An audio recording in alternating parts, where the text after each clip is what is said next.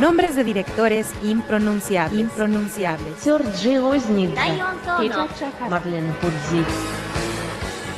Películas de géneros no identificados. Lo mejor del cine contemporáneo nacional e internacional. Ficunam 2016. Nuestro programa, El Retorno a la Razón. Todas las noches, del 23 de febrero al 2 de marzo, de 8 a 9 pm. Por el 96.1 de FM, Radio UNAM. Buenas noches. Estamos como siempre con ustedes aquí en el Retorno a la Razón, transmitiendo desde el vestíbulo de la sala Miguel Covarrubias.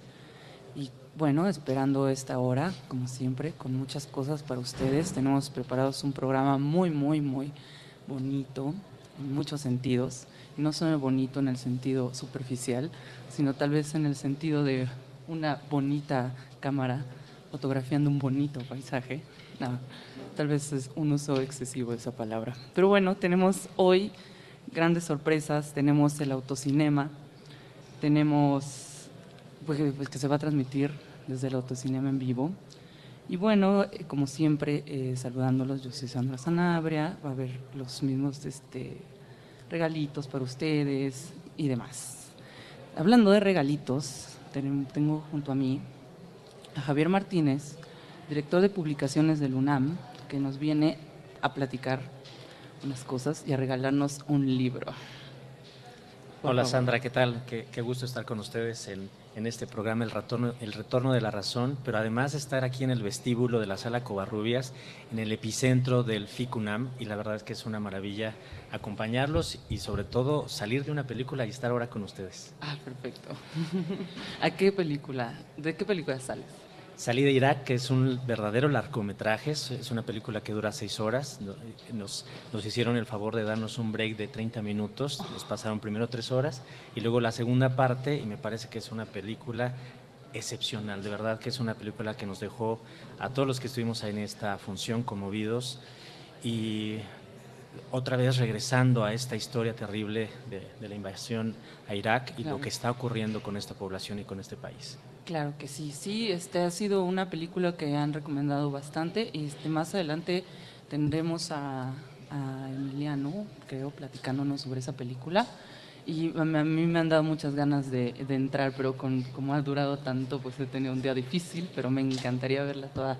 Entonces tú sí te le echaste, qué gusto. Yo sí me di el día para, para escuchar esta recomendación este, y verla. Y bueno, acabamos de salir hace un ratito y sigue, siguen las funciones aquí en el Centro Cultural. Eh, tenemos todavía las últimas funciones del día, ustedes tienen la programación y bueno, si, si el público todavía está por ahí con, pensando qué va a ser en este viernes, todavía pueden lanzarse aquí al Centro Cultural porque hay funciones que empiezan a las 8 de la noche. Entonces, por ahí alguien nos dirá la cartelera más adelante. Sí, claro que sí. Entonces, cuéntanos, cuéntanos, porque veo que tienes algo preparado ahí. Me muero por saber qué es. Pues mira, eh, el, cada año que desde hace ya un buen rato, esta es la edición número 6 del FICUNAM, tenemos también preparada una venta especial de publicaciones, no solo de cine, sino de otros temas que están alrededor del cine, como puede ser la fotografía, el arte contemporáneo, eh, el teatro moderno y algunas otras disciplinas que se entremezclan con el cine. Entonces, tenemos un, stand de libros aquí, eh, justo en, en, el vestíbulo de la unidad cinematográfica, eh, trajimos una selección de 293 títulos y cerca de mil ejemplares, donde principalmente tiene una exhibición los libros editados por la UNAM. Pero también hemos invitado a otros fondos editoriales que, me parece que abordan y agregan muchísimo sobre esta temática que es inacabable. Pero eh, bueno, pues estamos aquí, eh, estamos en los horarios en los que está funcionando el FICUNAM y me parece que también es una oportunidad para que todos estos cinéfilos además se acerquen a la teoría, a la crítica, al análisis, a los, a los distintos temas que, abordan los libros sobre la cinematografía. Entonces, bueno, pues esa es la noticia.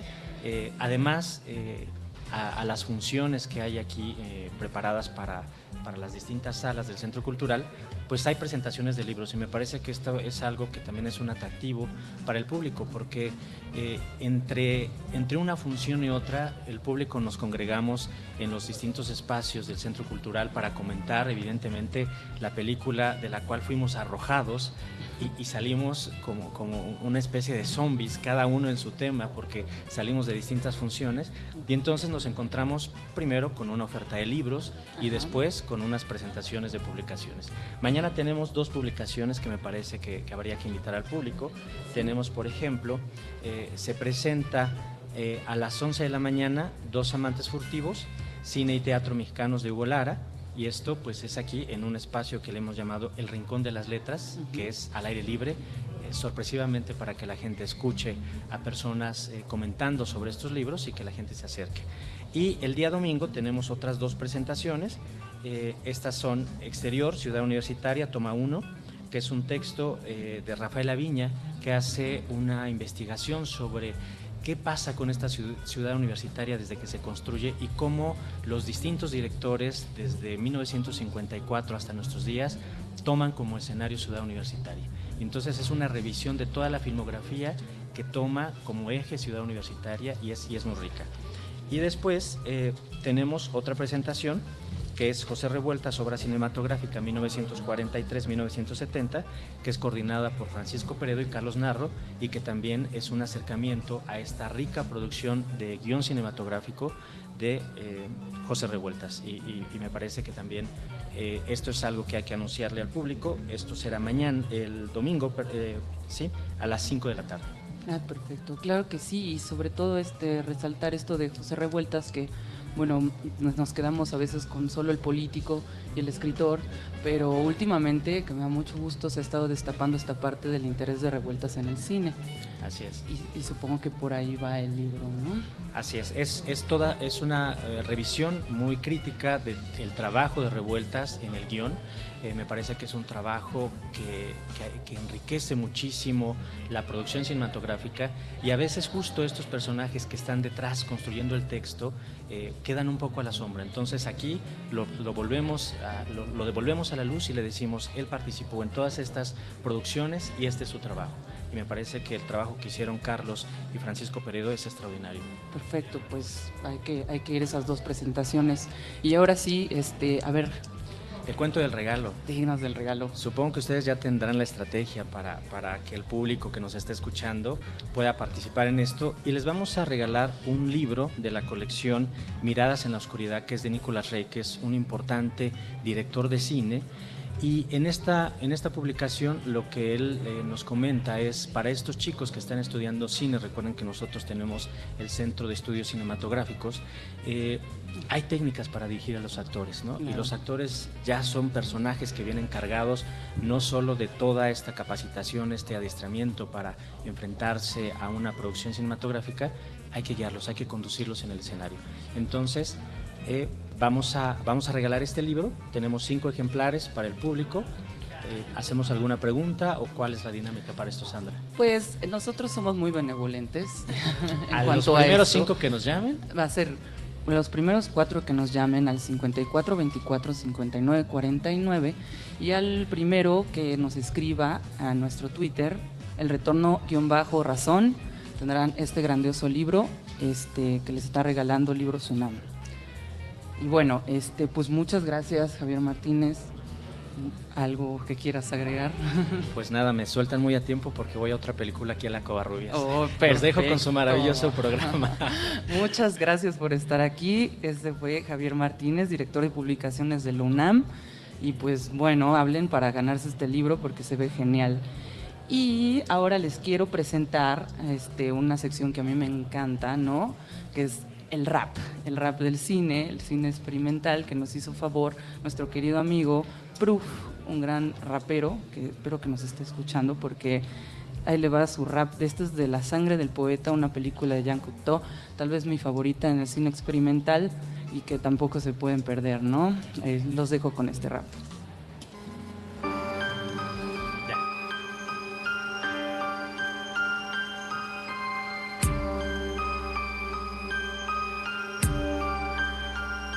Sangre de un poeta.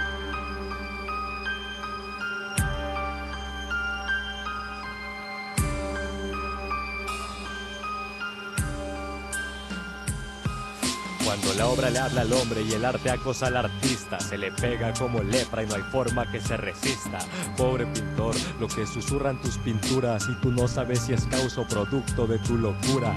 La mirada obscena de la estatua que esculpiste se está clavando en tu espalda y eso siempre lo supiste, pero ahora cuando volteaste y la viste, incluso se estaba riendo de la cara que pusiste, pero pobre de ti, en esa habitación aislada, donde ahora te traiciona la obra que te acompañaba y decides salir, pues ya verás la caminata, hay cosas que no te imaginas tras esas puertas cerradas, todo pasa en un hotel, todo pasa al mismo tiempo, por la perilla observas a ese mexicano muerto, que muere y muere y va a seguir muriendo por la decisión sagrada del dios del fusilamiento, todo poema es una puerta, las llaves un gran invento, cuántas lágrimas y sangre por escribir un buen verso por las perillas buscando cosas que asombran y me encontraste a mí fumando mierda entre las sombras. Mirilla 3, no creerás lo que ves.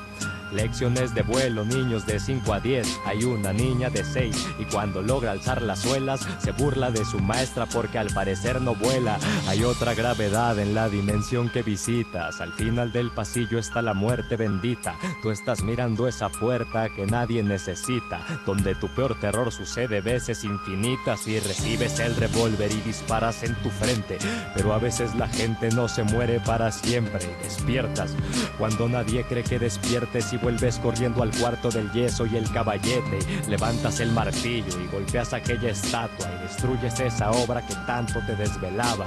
Y te llenas de yeso y de polvo en la marejada y no sabes si eres la obra o el artista que golpeaba. Guerra de nieve afuera, parece verdadera. Son niños que se matan en nombre de una bandera. Son niños que se matan en nombre de lo que quieras y el burgués en su balcón disfrutando la balacera y tú jugando cartas sobre el cuerpo contra esa hermosa mujer que tampoco le importa el muerto. Sacas unas de su pecho, tiene un corazón al centro, solo el ángel marginado sabe sobre el sufrimiento. Regresar al cielo tras tapar ese cadáver y quitarte de la mano la carta que te robaste, perdiste. Después de todo perdiste, intentaste pero no quemaste tu mirada triste, pobre jugador sin suerte, vuelves a buscar la muerte, te pones en la sien una bala sin detenerte desde los balcones empieza a aplaudir la gente, aquella hermosa mujer eres estatua de siempre, se levanta ya sin máscara con toda la grandeza que tienen las estatuas siempre por naturaleza, hace sombra sobre el mundo, mata al hombre que le reza, nadie puede escapar nunca de su propia cabeza.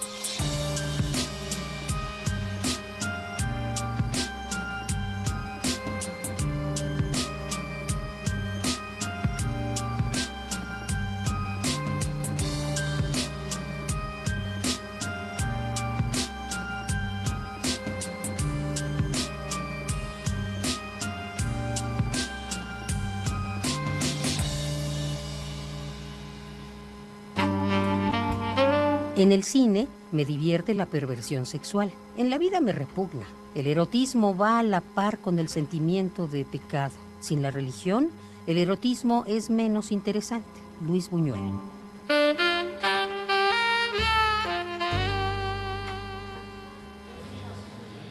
Bueno, seguimos aquí transmitiendo en el vestíbulo de la sala Miguel Covarrubias, en el FICUNAM número 6. Está en su programa El Retorno a la Razón. Eso que oyeron fue La Sangre del Poeta, un rap escrito para nosotros de nuestro amigo Proof, que le mandamos un gran abrazo. Espero que nos esté escuchando. Yo sé que sí. Pero bueno, este, pues continuamos aquí con muchas sorpresas. Este, les recuerdo que ya vino este Javier Martínez personalmente a regalarnos un gran libro, aquí todavía siguen unos cuantos ejemplares. Espero que puedan marcar al 54 24 59 49. Las personas que se lleven este libro les recuerdo que pueden pasar por él de 10 de la mañana a 7 de la noche en los días del festival. Y bueno, con mucho gusto tengo aquí a mi derecha, me gusta ubicarlos geográficamente porque estamos en una mesa con mucha gente muy agradable aquí. Y sí, a mi derecha tengo a Azul Palafox, Dulce Karina Palafox, mejor conocida como Azul, que nos viene a hablar de una de la retrospectiva del director Marlene Kutsiev. Buenas noches, Azul, ¿cómo estás? Hola Sandra, buenas noches. Muy contenta este tercer día FICUNAM y recién salidita del cine. De hecho, justo entré contigo y con Melissa a ver fútbol y recordar el Mundial Brasil 2014. me, me perdí en los años, pero bueno, les quiero comentar acerca de la película que hoy vi y la retrospectiva que me toca cubrir y el título lleva por nombre Primavera en la calle de Sarechnaya de Marlene Kuchiev. La película fue presentada por Roger Cosa, también programador de Ficunam, y por Boris Nelepo, quien es el encargado de escribir acerca de este director en, en Rusia. Viene desde Rusia, dado que el director tiene 90 años y difícilmente se puede trasladar desde hasta allá, no sé, no tengo una idea cuánto dura el vuelo, pero medio, no sé, un día entero de pronto, escala en Europa, América, etcétera. Entonces era difícil que pudiera volar hasta acá. Entonces Roger y Boris nos hicieron el favor de presentar la película. Y les comento esto porque hubo datos importantes respecto al filme fuera de, de la película en sí. Y entre ellos fue, punto número uno, la película fue vista por 30 millones de espectadores en la entonces Unión Soviética. Posiblemente es una de las películas más vista y, y halagada por el público, en general público de todos lados. Y cabe mencionar, nos comentaba Boris, que tuvo una segunda parte a causa, a, causa de tal éxito, pero evidentemente ya no fue tan recibida porque pues no, no llegó a, tocar los cánones que dejó esta primera parte. Y bueno, eh, cabe mencionar que esta película comienza con la nueva ola del cine eh, ruso, muy ajeno a lo que conocíamos con State, Pudovkin, Kuleshov, Tarkovsky, Bertov, etcétera, cuyo cuya esencia de las películas tenía que ver con legitimar y ayudar al sistema político comunista que entonces existía. Y el caso es que em, la estética evidentemente es muy ajena a la que conocimos previo a o después de que estalla la revolución de 1917 y como sabemos y recordamos, Lenin consideraba al cine como la principal de las bellas artes para educar, fomentar y demás, y sobre todo para corroborar la ideología comunista que pretendía instaurar en la entonces Unión Soviética. Y bueno, evidentemente hay otro dato importante a propósito del título Primavera. Boris nos comentaba que después de la película, que es del 56, a los tres años muere em, Stalin, por lo que cae el gran régimen después de Lenin, la muerte, ustedes saben, Lenin muere desde el 24, o sea, realmente Stalin está alrededor de 30 años como dictador en la entonces Unión Soviética, por lo que los soviéticos reciben la noticia de una manera agradable y entonces después de la muerte no solo Primavera en la calle de Zarechnaya es la única película que lleva este título de Primavera. Nos comentaba Boris que hubo otros tres filmes con este título de primavera a propósito de la primavera como la estación del año en la que floreces, en la que tienes esperanza, en la que ves flores, en la que el sol te quema y te sientes cual árbol vivo y demás. Entonces hay que considerar esta parte del cine también como una herramienta para alcanzar nuevas utopías o para corroborar sistemas políticos o para tener otra nueva visión del mundo. Y bueno, esos fueron los datos generales de la película, la introducción y en particular la película en sí. Debo de comentarles que es una joya. Nótese que la proyección fue en 35 milímetros y eso a mi parecer es súper nostálgico, romántico, hermoso, único. De pronto en la actualidad la tecnología ha hecho que se haga, se haya, se produzcan más filmes y demás, pero previo a que llegara esto, el celuloide era un milagro. Tener películas del 56 desde la Unión Soviética proyectadas y casualmente en la José Revueltas a propósito de esta ideología izquierdosa pues no sé, a mí, a mí me pareció sumamente hermoso y, siempre rescato tener la posibilidad de ver películas en 35 milímetros. el asunto, vuelvo ya ahora sí a la película, fuera de todos estos datos que por supuesto que también son importantes porque acobijan la creación y, y toda la proyección. La película es sobre una profesora de literatura rusa que va a provincia a educar a personas que trabajan en la industria de acero, por lo que en su mayoría son proletario, típico proletario, pero justo y vuelvo, rompe el canon de dictadura del proletario que quería tener Lenin con el cine. Acá ya es más humano, más menos utópico, menos político y humano, ¿vale? Entonces la mujer llega a la provincia, se encuentra con un nuevo escenario, no la reciben tan bien, pero al final de cuentas empieza a socializar con los demás y se topa con un alumno el cual le hace un embrollo toda su estadía como profesora porque la replica, la molesta y al final tiene que ver porque se enamora de ella. Entonces la busca, la enfrenta, Pushkin, leamos y demás. El punto es que termina desertando, pero rescato el papel de la profesora, que a propósito se llama Tania, la profesora Tania que de pronto como que perdió este objetivo de educar y uno de sus amigos le dijo, de verdad vas a escapar sin haber terminado tu curso, sin haber terminado de enseñar y educar a quienes querían esta, esta retroalimentación respecto a la literatura rusa. Y pues en general puedo rescatar justamente la estética tan cambiante del cine a partir de Kutsiev 1956, a partir de que cae, bueno, no cae, muere Stalin, la estética se rompe por completo y vuelven a usar el cine como una herramienta para transformar las cosas, pero ya no para halagar un sistema político como fue previo a. Entonces, en general creo y rescato la importancia del material de Marlene Kutsiev en tanto a percibir esta transición de la Unión Soviética a, la, a Rusia, todos los problemas políticos y sociales que albergaban la sociedad en ese contexto. Y en general creo que podría seguir hablando y hablando, así que deténganme y después les sigo contando de otras películas, pero les súper sugiero a Marlene Kutsiev, creo que difícilmente encontraremos estas cintas acá, difícilmente uno sabe de estos nuevos cineastas después de los 50 y les dejo la invitación, aún hay muchas presentaciones, la Cineteca mañana va a proyectar a Kutsiev y veamos cine soviético, por favor. Gracias Sandra y gracias equipo Retorno a la Razón. Muchas gracias. Azul Palafox, este, yo espero que sigas tus estudios con la con la Unión de Repúblicas Soviéticas Socialistas o algo así. Pero bueno, eh, para continuar con este, el retorno a la razón, eh, les los dejo con una cápsula muy bonita para todos los niños amantes del cine, que hay varios.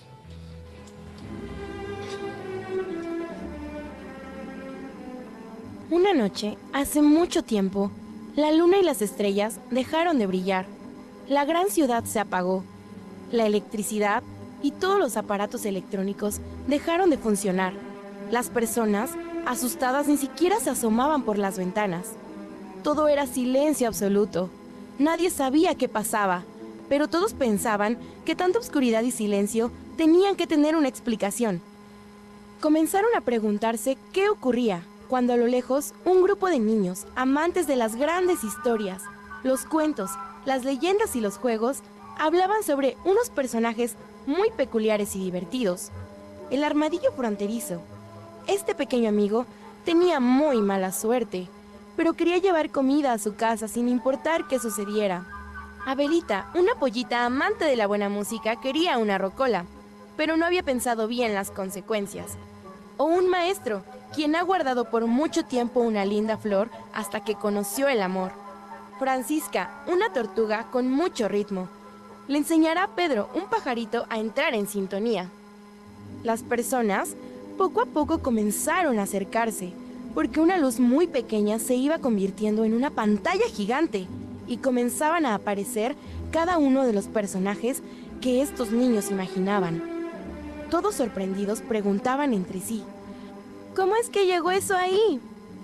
El más pequeño de todos los niños respondió, es la magia del cine, te transporta a lugares inimaginables. En cuestión de segundos, puedes estar en el océano o en el desierto. Las posibilidades son infinitas. Los adultos y los niños se dieron cuenta de que esa oscuridad era la falta de imaginación. Ellos habían dejado de ir al cine y sin el cine no había diversión. Por eso, el 27 de febrero a las 10 de la mañana en la sala Miguel Covarrubias te esperan estos y más personajes para contarte sus magníficas aventuras en este matiné infantil.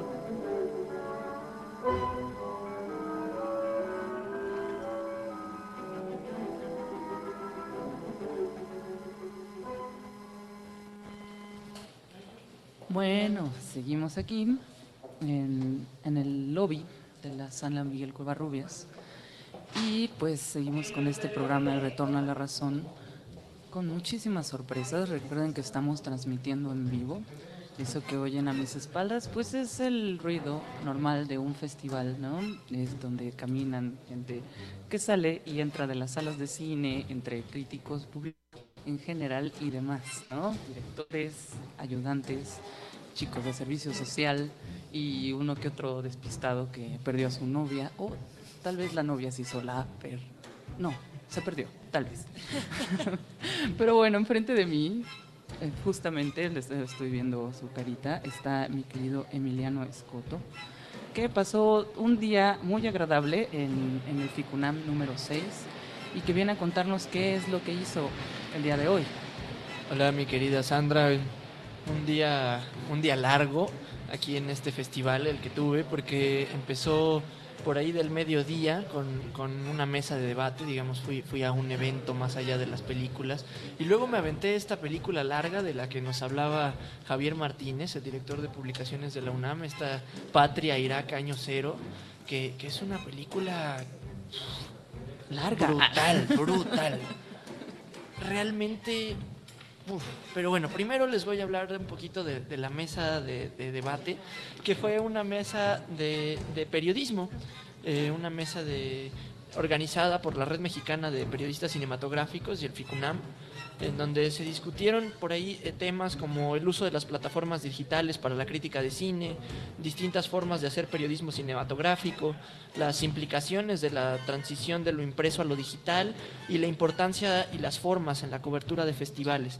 Digamos, fue, fue una mesa muy interesante porque fue de, de varios personajes que se dedican al periodismo cinematográfico, pero en una época digital todos trabajan tanto en medios impresos como en medios digitales. Estaba, por ejemplo, Gonzalo Lira de Cinema Móvil y El Fanzine, que es esta eh, revista por ahí muy juvenil y muy interesante que, que, genera contenidos muy divertidos.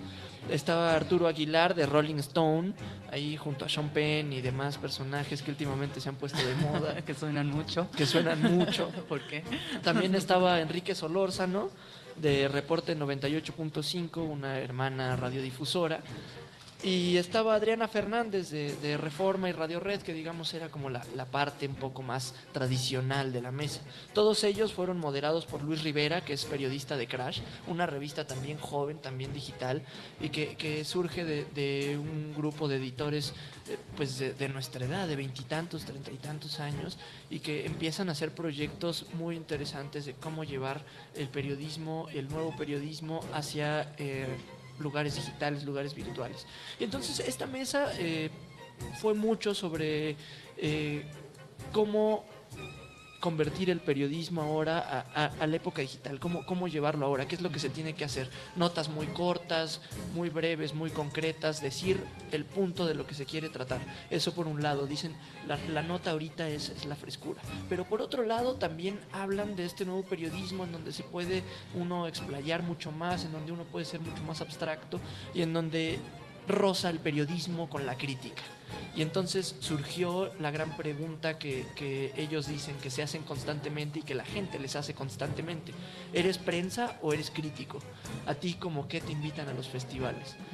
¿Vienes a dar un premio como crítico o vienes a dar un premio como periodista? ¿Vienes a hablar de una película como crítico o como periodista? Y lo que dicen es que transformas desde un lenguaje distinto, el lenguaje cinematográfico, desde un lenguaje periodístico narrativo, y, lo haces o mucho más atractivo o mucho menos atractivo o logras transportar lo atractivo y lo, lo, interesante del lenguaje cinematográfico al lenguaje periodístico. Entonces te conviertes o en crítico o en periodista o en un híbrido entre las dos y, y es, un, es un trabajo bien interesante porque porque ¿cuál es la importancia realmente de ser crítico, ser periodista? Ellos dicen, no, lo importante es que le digas algo interesante al público, que el público logre sentir lo que quieres transmitir y, y el público es el que decide como qué te va a, a, poner la etiqueta, como crítico, como periodista, como experto o como un vil farsante.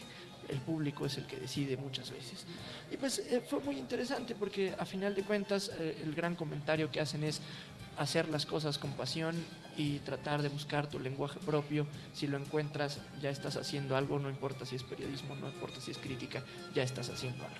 Y pues yo me quedo con eso de esta mesa de debate entre, entre periodistas, entre periodistas jóvenes que hablan mucho del mundo digital y también me quedo con que no hay que tenerle miedo al mundo digital, pero tampoco hay que dejar el periodismo tradicional, la radio, la televisión, los periódicos hay que seguirlo, seguirlo defendiendo y seguirlo utilizando porque es bastante interesante. Y pues con eso me quedo un poco con la mesa de debate. Y bueno, sobre la película, que, que ya te decía que es una película fantástica, fenomenal.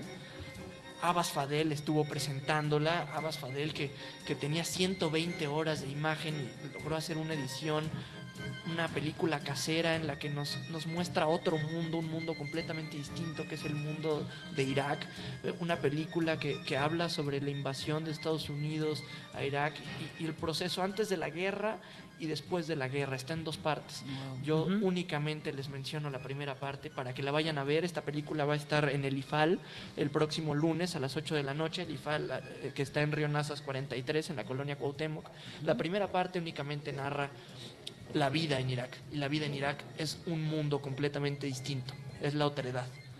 Y conocer la otredad nos puede decir muchas cosas de nosotros mismos. Por eso es una película muy íntima, muy personal, que llega a moverte el tuétano realmente.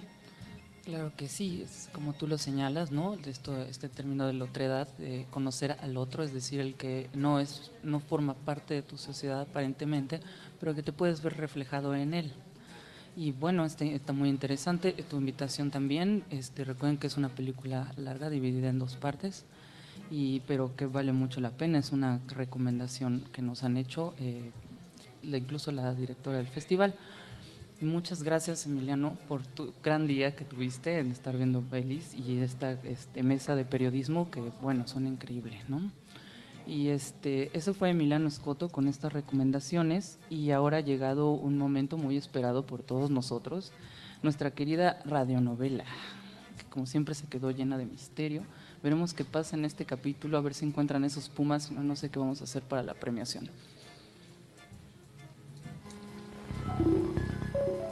El retorno a la razón, diario vivo del FICUNAM.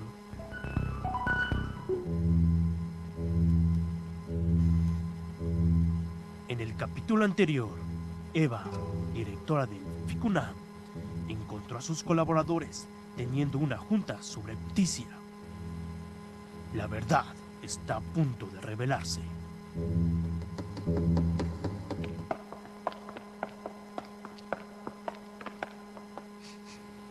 Pero percibo cierto olor a chocolate. Es que alguien sustituyó los pumas de plata por pumas de chocolate. Pero esto no puede ser posible. Esto es peor que la brutalidad de la guerra. No comprendo cómo pudo haber pasado semejante cosa de tal magnitud. En otros festivales no pasa esto. Quiero que alguien me explique qué es lo que ocurrió aquí. Pues en esta repisa estaban los pumas de plata y cuando regresamos a revisar ya estaban los pumas de chocolate. ¿En dónde está la evidencia? ¿Dónde están todas las estatuillas que fueron reemplazadas? Esta mañana me los comí, todos los pumas. era chocolate fino. Cintia, Sofía, no puedo creerlo, lo creí de todos menos de ti. El olor era muy llamativo, no pude evitarlo. ¿Y qué vamos a hacer al respecto? Tenemos que buscar una solución, Jaime Jacobo. Estamos tratando de indagar quiénes pudieron haber entrado a la bóveda. Para eso era esa pequeña reunión, porque eran los únicos que tenían las claves de la bóveda. Pudieron habérmelo dicho antes. Y a nadie se le ocurre que aquí, en medio de la escena del crimen, hay una USB marcada con una M gigante, enorme, magna, no lo entiendo. ¿Quién pudo haber cometido semejante fechoría?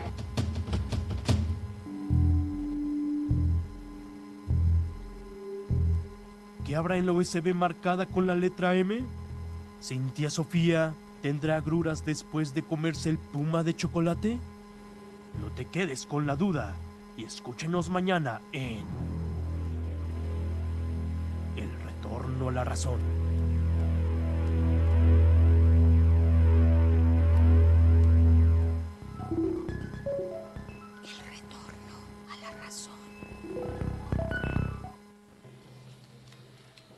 Seguimos aquí transmitiendo desde el lobby de la sala Miguel Covarrubias, eh, con muchas más sorpresas por delante. Nuestro esperadísimo autocinema, que siempre causa mucha expectativa. Este, la película de hoy, yo creo que no es para menos. Pero bueno, este, hace rato me pidieron que les recordara el horario de la presentación de, de José Revueltas, obra cinematográfica 1943-1976. Y esto va a ser a las 17 horas en el Espacio de las Letras de aquí del Centro Cultural Universitario. Para que nos acompañen ahí va a estar este Francisco Peredo y Carlos Narro.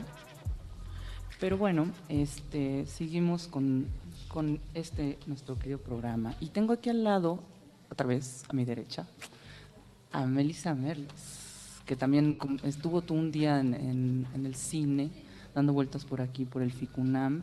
Y bueno, nos viene a platicar qué fue lo que vio el día de hoy. Hola Sandra, buenas noches. Hola a todos. Soy Melissa Merlos y les quiero contar que hoy vi dos películas. Me encontré a Sandra en los pasillos y dije, vamos a ver las dos películas. Una de ellas fue de la competencia internacional. La película se llama El Blue de Kylie. Kylie. Es del director Bin Yang. Eh, bueno, es una película china que se estrenó en el 2015 y quiero contar que tiene una fotografía increíble. Yo me quedé sorprendida. También Sandra y yo estábamos discutiendo en la tarde que tiene una fotografía magnífica. Es una película que habla de dos médicos que trabajan en una clínica en la ciudad de Kaili y pues ellos tienen dos este, cuestiones pendientes por resolver. Una- uno de estos personajes es una señora que lamentablemente fallece al- a lo largo de la película. Entonces eh, su compañero intenta eh, pues resolver estos asuntos pendientes que esta señora tiene y se va en busca de, de resolverlo a una etnia eh, llamada Dan, Dan Mai, estos nombres impronunciables en el FICUNAM. Entonces, Es, este, es relájate, es, es- chino, es como, es, es como pocas sílabas, tú sabes. sí, Dan Mai. Muy bien. Con seguridad eso. Así es. Entonces, bueno, viaja a través de, de- de China en esta, en esta etnia y se encuentra con varios problemitas a lo largo de, de- del viaje. Pues este señor estaba inmiscuido en la mafia, en la mafia china, entonces pues tiene varios problemas por ahí que resolver.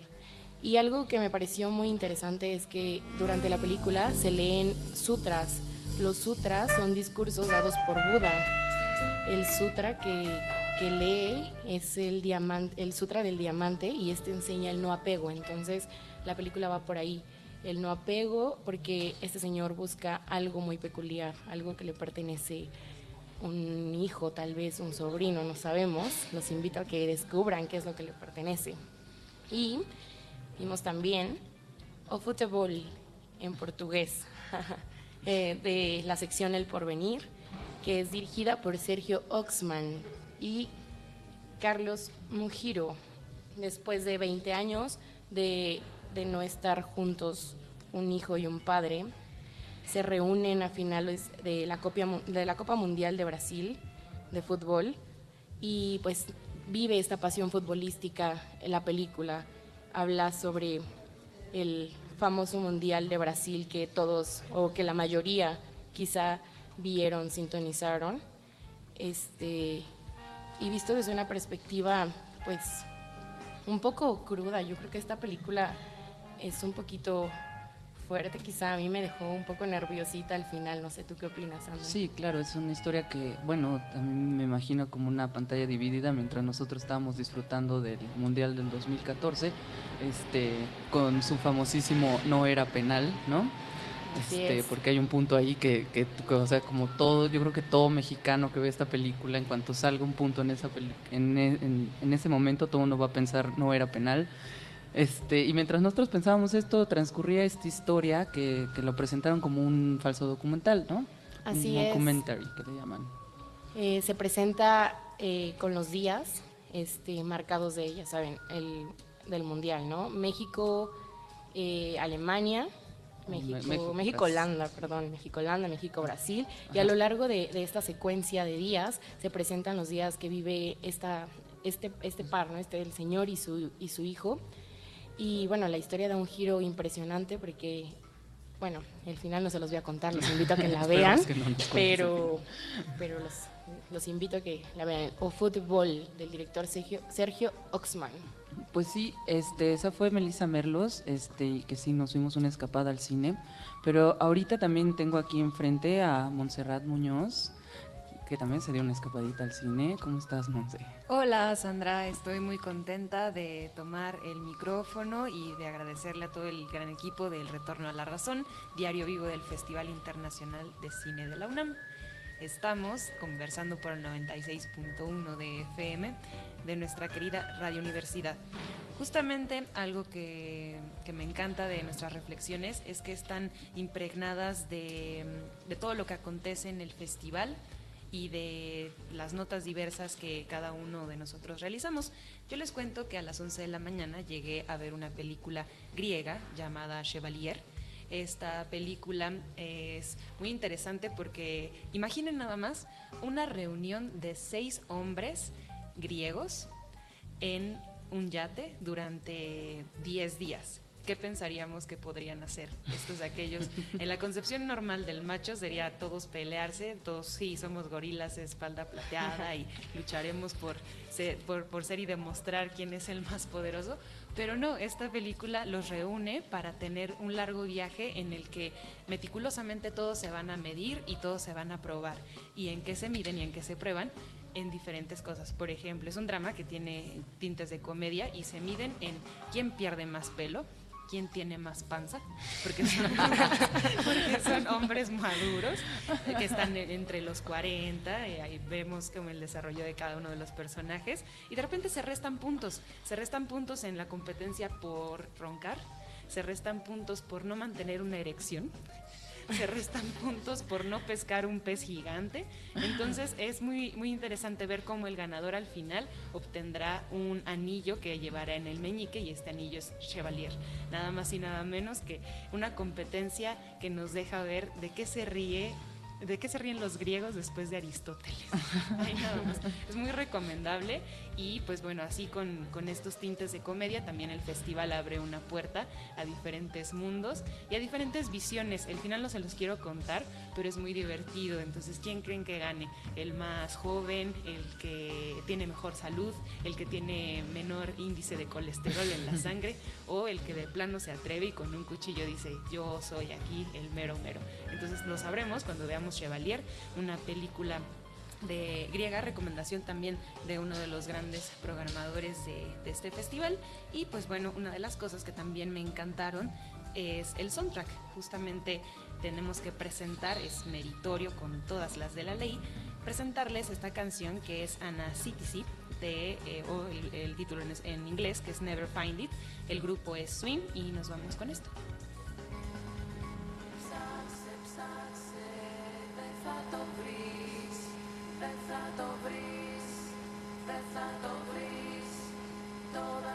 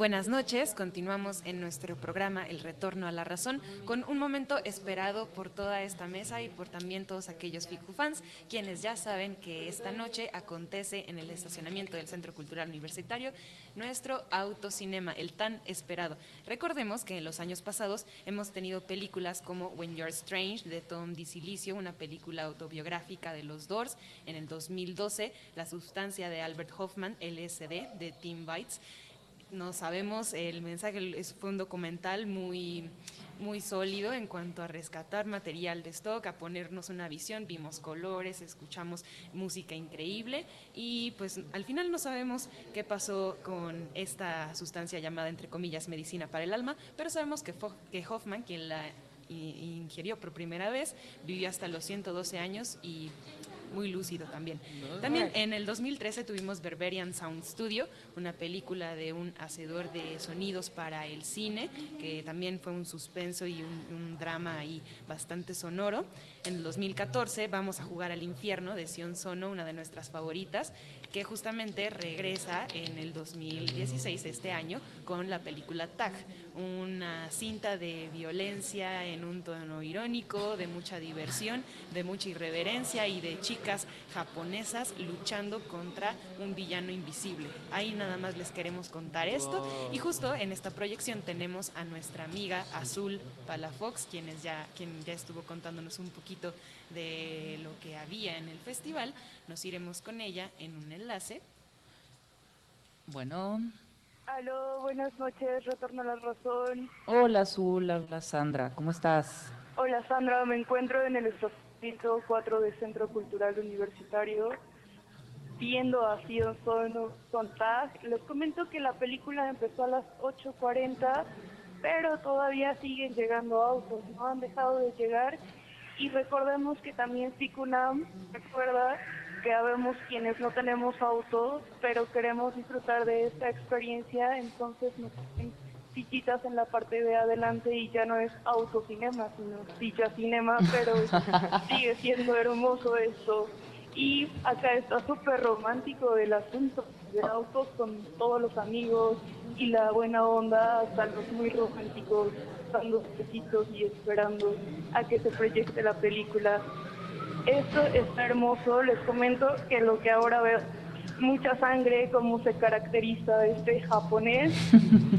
Entonces, está la invitación para verlo, recordemos, como lo decía Mon, Serrat sí son la edición pasada y realmente dejó expectativas muy difíciles de superar, entonces hay que revisar su nueva producción de 2015 para ver de qué va su asunto este año. E insisto, sigue llegando la gente, está bueno el clima, no ha salido luna, una parte como nubladilla, pero todo bonito. Y invitación total para los que anden por acá de pronto aún llegan. El cinema al aire libre es inigualable. Estas experiencias no se comparan con nada porque la sala oscura se convierte justamente en el cosmos. Esa es nuestra sala oscura. Y vaya, insisto, esto es hermosísimo e inigualable. Ay, ¿Aló? sí, sí, Y sí. Sion Sono nos acompaña este año y nos acompañan también palomitas como cada Ficunam e incluso nos están dando caramelos y demás cosillas, siempre agüita, cosas como para que las sigamos pasando bien. Entonces, ¿qué más queremos que nos traten tan bonito en un autocinema?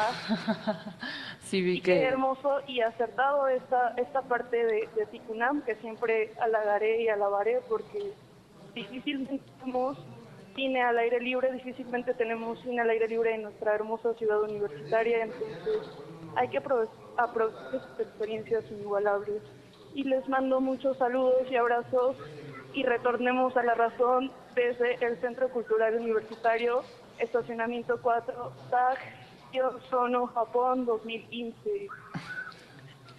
Bien, muchas gracias Azul. De verdad aquí también desde el vestíbulo de la sala Miguel Covarrubias vemos pasar a gente con algodones de azúcar de todos los colores y nos quedamos súper emocionados porque seguro terminando este programa todos queremos irnos corriendo a acompañarte y a disfrutar de TAG.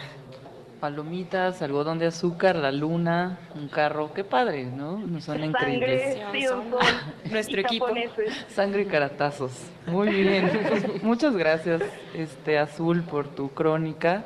Y este esperemos ahorita, terminando el programa, irte a acompañar en las Gracias. sillitas. Retornemos a la razón. Gracias, gracias. Bueno, pues esa fue Azul Palafox, este, que está transmitiendo desde el autocinema, este, dándonos un poquito de envidia, pero al ratito ya iremos a acompañarla por allá. Este, yo los dejo con una capsulita de uno de, de las secciones de este festival. Aciertos. Los cortometrajes de jóvenes estudiantes latinoamericanos crean un debate sobre las tendencias estéticas en las escuelas de cine.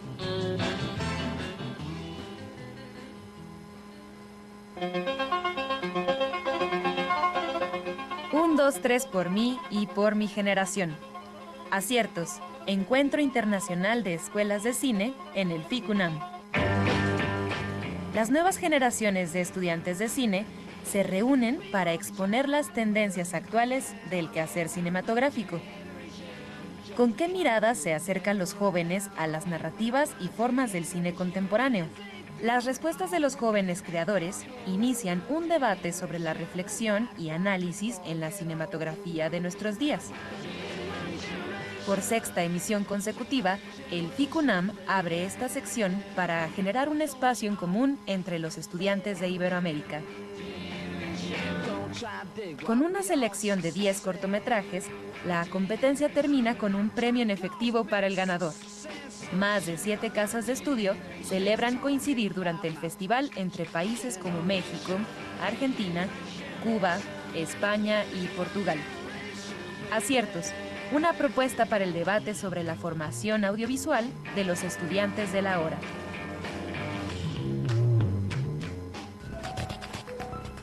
El retorno a la razón, diario vivo del Festival Internacional de Cine UNAM 2016.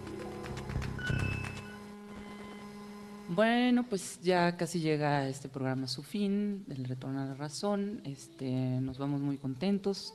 Tuvimos periodismo, crónicas, películas y demás. Les quiero decir que hubo unos ganadores del libro que presentamos al principio del programa y pueden venir por su libro Enrique López, Ariel Martínez Sánchez y Jesús Ríos. Felicidades. Bueno, este, ahorita eh, Melissa viene a decirnos su gran chiste. Así es, primera escena, se aparece un señor vendiendo tortas. Segunda escena, el mismo señor vendiendo tortas. Tercera escena, el mismo señor vendiendo hamburguesas. ¿Cómo se llama la película? No sabemos. El extortista. Ok. bueno, eh, para recuperarnos ese hermoso chiste, este, Monse nos va a dar la cartera Montserrat Muñoz. Hola, pues bueno, eh, tenemos recomendaciones para las distintas sedes, por ejemplo, en la sala Miguel Covarrubias, mañana estará Epitafio de Juliano Laizola de la competencia internacional, una película que rescata la historia de la conquista en Tenochtitlán, muy válida de ver. También tendremos en la Cineteca Nacional, era el mes de mayo, de Ville Merjaxmark, así tal cual, Ok. a las 18 horas. Y por supuesto en el Twitter nos están diciendo que están muy emocionados por ver mañana El Grito del eh, México 1968 de Leobardo López Areche. Esto será a las 2.30 en el Faro de Indios Verdes. De Bueno. Oriente, perdón. En el Faro de Oriente. De Oriente. disculpe. Ok. Pues muchas gracias. Y esto fue el Retorno a la Razón, el diario vivo del FICUNAM. Este, en la conducción estuvo Emiliano Escoto, Azul Palafox, Melissa Merlos, Montserrat Muñoz, su servidora Sandra Sanabria. Producción Héctor Fantomas y Salik. Productor ejecutivo Carlos Narro. Edición Lidia Arellano, Ricardo Márquez, Luis Arturo de la, San- de la Sancha. Operadores Andrés Ramírez, Rafael Alvarado. En transmisión, José Gutiérrez, Marco Serrano, Diego Cruz, Alba Martínez, Agustín Mulia, Fernando Ramírez y un gran saludo a Andrea Yerit, nuestra querida Huereque. Y bueno, pues muchas gracias por escucharnos y nos vemos el día de mañana. Más bien nos vemos el día de mañana. Adiós. Buenas noches.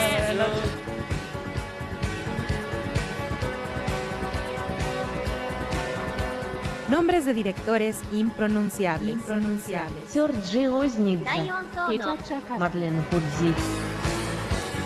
Películas de géneros no identificados. Lo mejor del cine contemporáneo nacional e internacional. FICUNAM 2016. Nuestro programa, El Retorno a la Razón. Todas las noches, del 23 de febrero al 2 de marzo, de 8 a 9 pm. Por el 96.1 de FM, Radio UNAM.